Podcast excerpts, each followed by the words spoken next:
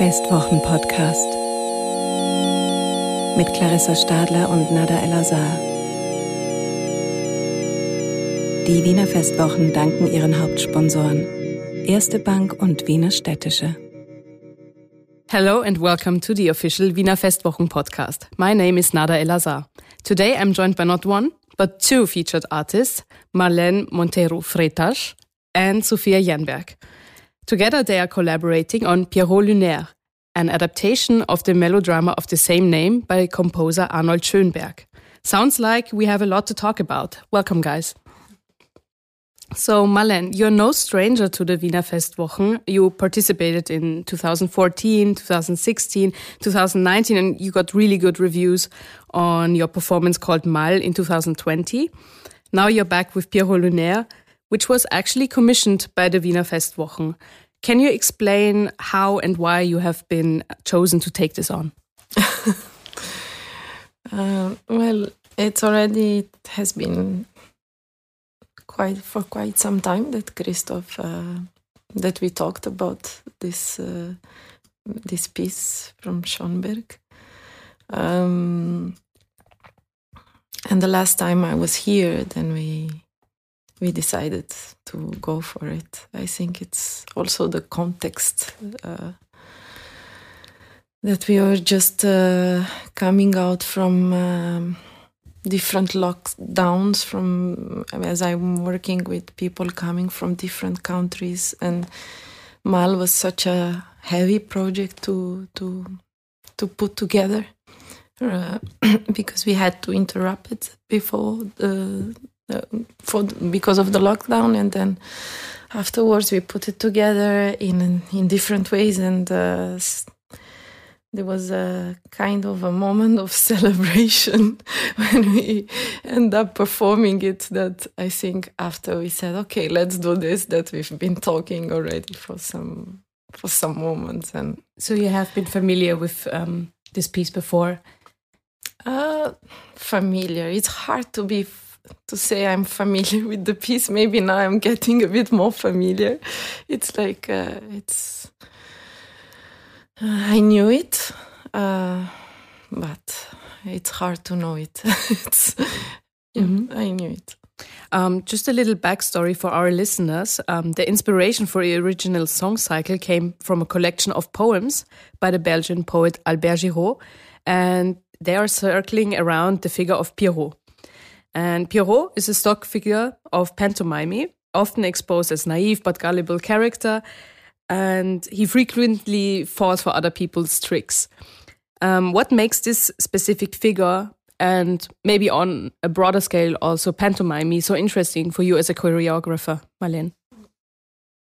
I think it's a is a figure um, full of contrasts, and I'm always attracted to to this kind of forces that are that are pulled in different or or even opposite directions. There is tension and sometimes there are shocks that for me it's always uh, an interesting and active moment when there are small shocks of ideas. Shocks? I don't know if i say that. Small yeah. like sparks of small, ideas mm -hmm. yeah and, and this produce energy and produce something mm-hmm. always a, what a, kind of tensions something. what kind of tensions do you mean can you explain it a little bit further ah there is i mean pierrot is kind of uh, i don't know he seems of... to be sad but he's also like very you know naive and um, he always tries to get the girl yeah but never succeeds mm-hmm. Mm-hmm. It's um, uh, it's it's not uh, something foreign to us. Uh, I think we we can be all uh, uh, any of us mm-hmm. can be a Pierrot. It's he's very relatable. Uh, yes, very much. Mm-hmm. Um, but you know, it can be uh, both tragic and uh, parodic and uh, lyric and sad, sadists, cruel, and uh, and cute and joyful and uh, innocent. Or I think it's it's um, for me the, the, the poems and like the the the, the it's a sense of a journey. It's as if uh, we are doing a journey to to uh, into one's body. You know, like uh, he it it feels he goes very close uh, from the from the from the images he he gives from his reflection into himself until the bone, until the flesh and mm-hmm. the bone. There's something like very for me uh, in the in the sequence of uh, poems and and also with the music of Schoenberg. There's something that goes from this from the projection until the the very mm-hmm. inner bone and flesh and this i like Mm-hmm. And, and about the, the, opposite sense, the opposite uh, direction is also mm-hmm. true for him. So and also in terms for like pantomime as a you know way to move. Like, can you um, explain why you're so fascinated with it, or how did you kind of like take your imagination and put it into motion? I'm not. I can't. I can't say I'm more fascinated by pantomime uh, than the words of Giraud and the the, um, the music of Schoenberg or then the the figure of Pierrot, which is mm-hmm. much more than the the pantomime. Mm-hmm. That is so. So it's and and I get to know I got to know Pierrot from from from Carnival. You know, I, mm-hmm. I before knowing he was a a figure from. Uh, um, Commedia dell'arte. For me, he was a a carnival uh, and this this is very close to me. I think pantomime is as interested as any other form of language, and and I don't know in for me it's it's very interesting i can't mm-hmm. tell you mm-hmm. it's not the, the, first thing that attracts me or the so thing I would I would find is the whole thing mm-hmm. together mm-hmm. yeah Okay, now to you, Sofia. Mm -hmm. um, you have more of a background in jazz and experimental music. And um, how did this collaboration with Marlene happen? Oh, um, I think it was luck because we didn't know each other from before. Um, I don't know who. Maybe somebody put in a good word for me. I don't know, but I was very happy when I received the question and I really like Marlene's work, what mm -hmm. I've seen from before. Yeah. So you were in Vienna before, but not as a part of the Wiener Festwochen. Yeah, I haven't. I, I don't know any of the people before, and uh, I mean I have done some performance art ish things before, but um, it's not my main. Uh, yeah my main focus or what, whatever. Uh, so I was really lucky to have the, this. It came as a big surprise when when uh, they contacted me. Mm -hmm. um, you have, you actually have sung Pierrot Lunaire before in 2010, as, as as far as I can remember, and in the program it says you're an experimental vocalist. What does that mean? Yeah, I think it's like a more theoretical, like to avoid uh, the like oh can you do like i think sorry i'm just jumping in no, my own head simultaneously as speaking no but like i have no training. I have mm-hmm. never gone to any like higher education. You're not you're not classically trained in the or, or even jazz. I have nothing mm -hmm. in music on university level.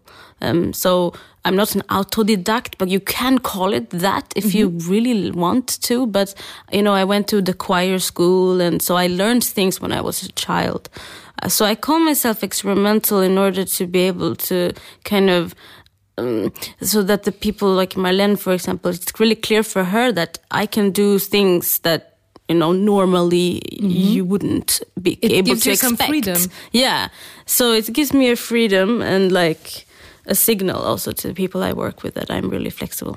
Mm -hmm. But you're very okay with the label experimental. Yeah, why not? I mean, it's just a word. I like it.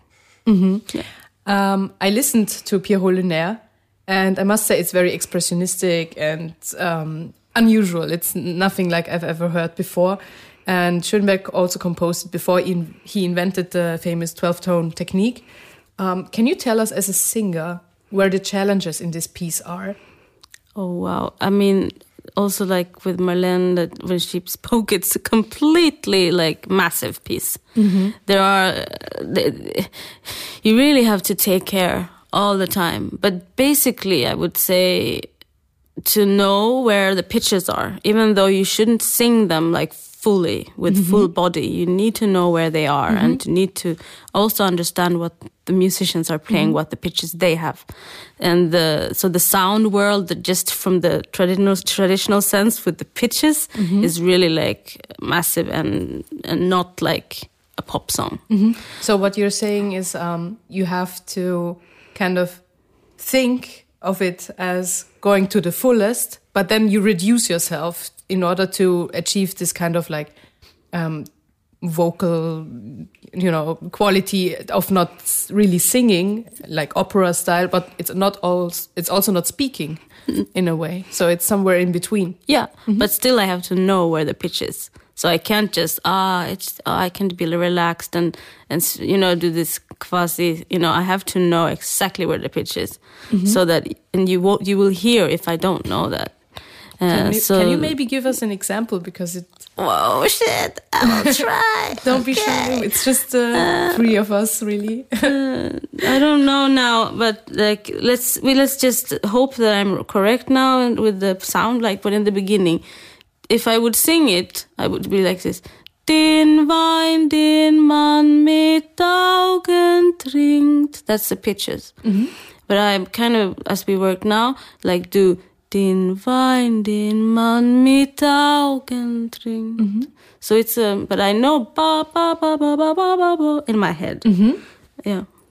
Okay, it's really interesting, and um, because it's such a specific style of singing. And for you, um, in terms of motion, Marlene, um, how do you um, kind of translate what she is singing into what the people mm. on stage are dancing? Okay it's it's not really you know there are only musicians on stage.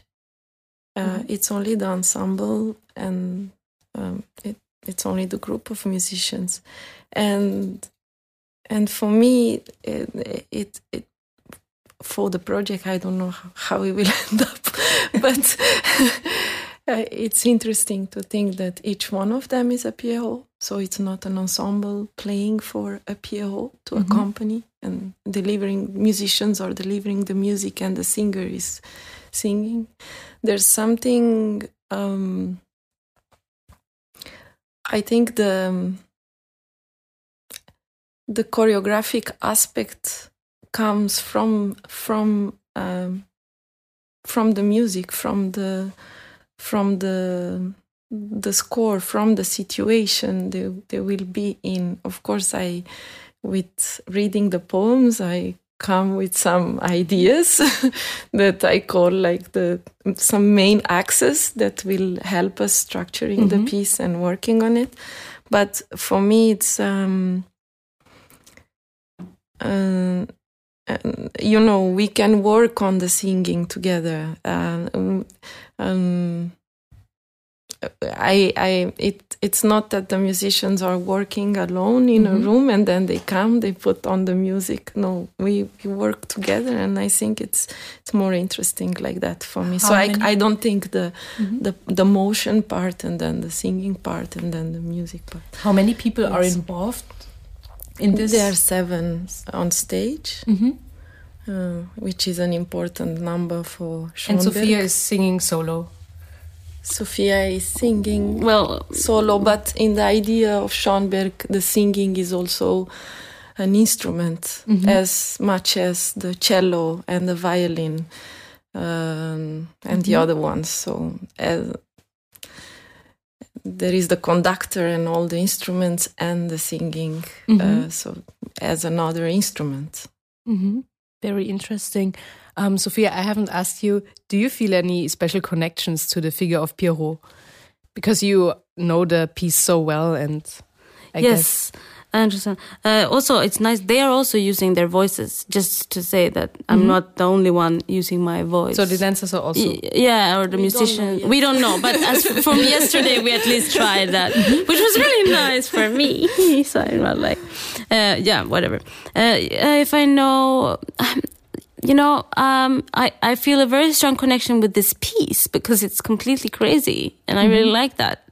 It's very intense, and if it's about the figure of Pierrot, um, I don't know because I don't really think in that way, like from that thing. But I have learned a lot about the figure of the Pierrot in this process, which has been really nice.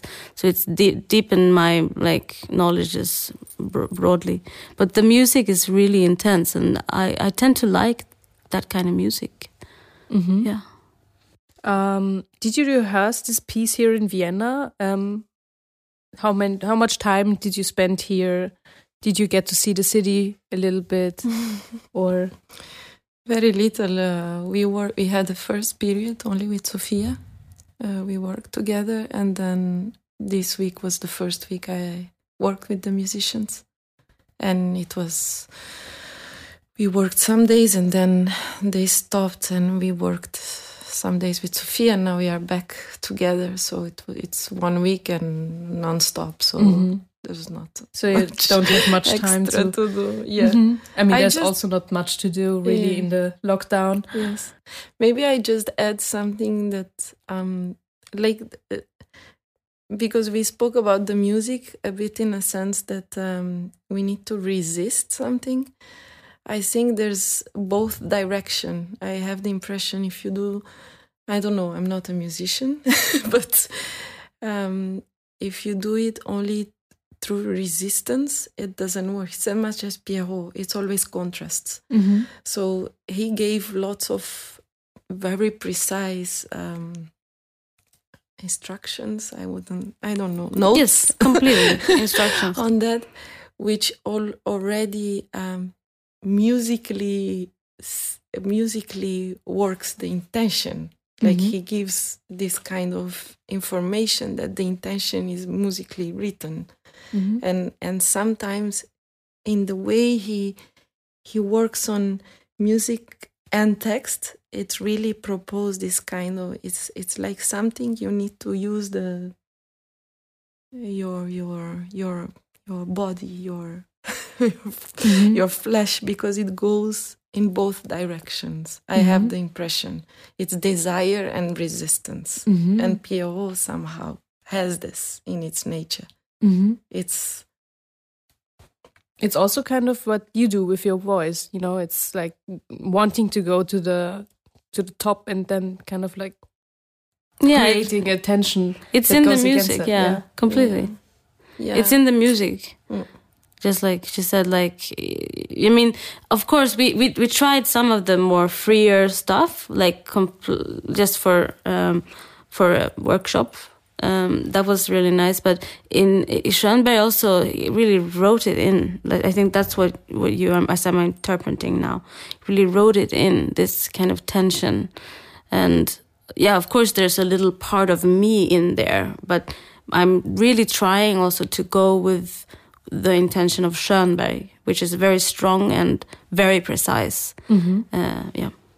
so it's very pointy and yeah mm-hmm. and also very interesting how he he selected the poems Mhm. because mm Giraud's poems are um, it it's around 50 if I'm not wrong Mm-hmm. and he's working on 21 poems so the selection he made Mm-hmm. the sequence he created and then also the pauses in between how he he mm, he structured them how he chose like a a length pause a significant pause go Mhm. immediately there's something also between this and the words of Giraud that is very very interesting Mm, Do you have a very tricky one? You know, um, is there one poem that really messed with you in some way?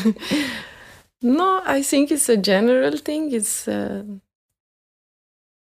I I think what is uh, fascinating about this work it has it keeps um, mist it's it's mysterious Mhm. somehow.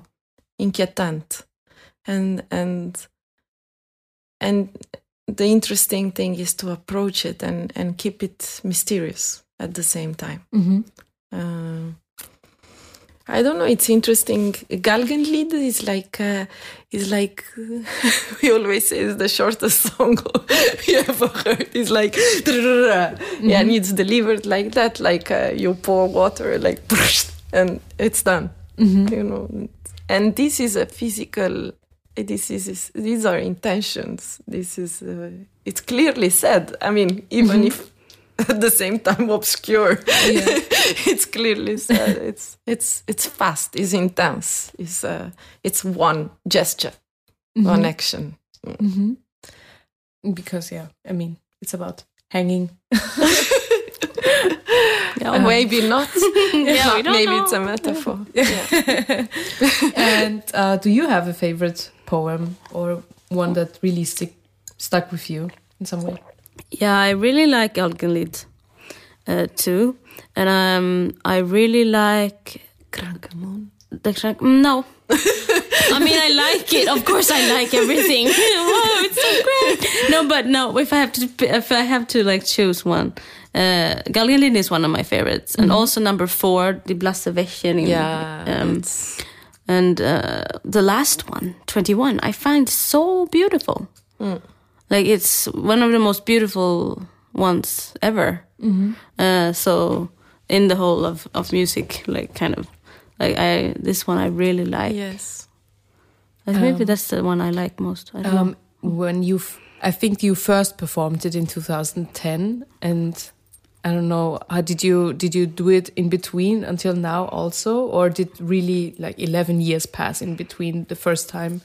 Yeah, no, no, I've done it, uh, but not like in 2010. I, I did several performances of it, uh, and that's really helpful also now because I I think some of the work I've done is still inside. It's still in there. yeah, but it's a long time, but still, I did, and then I did it. Uh, but that has been like one concert there, one concert there, one concert there, which is nice also, and uh, continues this uh, So it's like a muscle that you have to Yeah, exercise again. Yeah. it's like when you don't train for a long time, then you go back and then you go there, and it's like oh, it's not like the very first time, but it's kind of hard to do. Yeah. completely. Now I would just um, I would really just want to know um, how did the like uh, tell me a little bit more about working together. So where were the challenges? Where did you get along very well? Where did your um, kind of uh, opinions differ a really a little bit from each other? Um, We haven't had any conflicts or like this, like oh shit, I don't really like this, um, you know, massive disagreements. Uh, for me, it's uh, really, really, really challenging in a positive sense to tune into Marlene and also Ingo. I'd like to lift into this conversation. Um, they are really working on a very high level, and I've been like in COVID mode for a long time. so it's more like tuning into that, and mm-hmm. I like to work on that high level. I am really into it. That it, you don't really relax all the time. I'm like, yeah, well, oops, I missed that, you know. Mm-hmm. So this this mo- it's mainly that for me to tune into like, hey, now we're back in a concert, and we're now I'm working again. Mm-hmm. And doing that, and this is really inspiring for me, and I'm really happy and thankful for that. Yeah. Yes, I I I think she used a very nice word with tune. We are tuning, but also as um, you know, even in previous pieces, I I never worked only with um dancers uh, mm, professionally trained. Um, I work with uh, musicians, with actors, with uh, people who just like would like to make to have an experience on stage and things like that. So for me, choreography is not only like a kind of category that is uh, that only some people are on the realm of choreography, and and uh, somehow I have this naturally in me. So when I'm working with other people, I I'm very attentive and um, welcoming whatever is there because also the material our work is this it's human it's uh, i work with people so yeah can you imagine working to- come Can you imagine working together in the future as well? On For me, else? yes, of course. yeah. yes no it has been a great pleasure working with the musicians with ingo with sofia also with the Festwochen it's Very nice. As the listeners will probably be now as well, I'm hugely excited for this piece. Um, I wish you all the best for your final rehearsals. And Pierrot Lunaire is uh, going to be shown from the 16th of June until the 19th uh, in Halle E in Museumsquartier. Thank you very much for coming. thank you You were listening to the official Wiener Festwochen podcast. My name is Nada El-Azhar, and my guests were Marlene Monteiro Freitas and Sofia Jernberg. The designation was by Ursula Winterauer, and goodbye from Studio Wunderbar.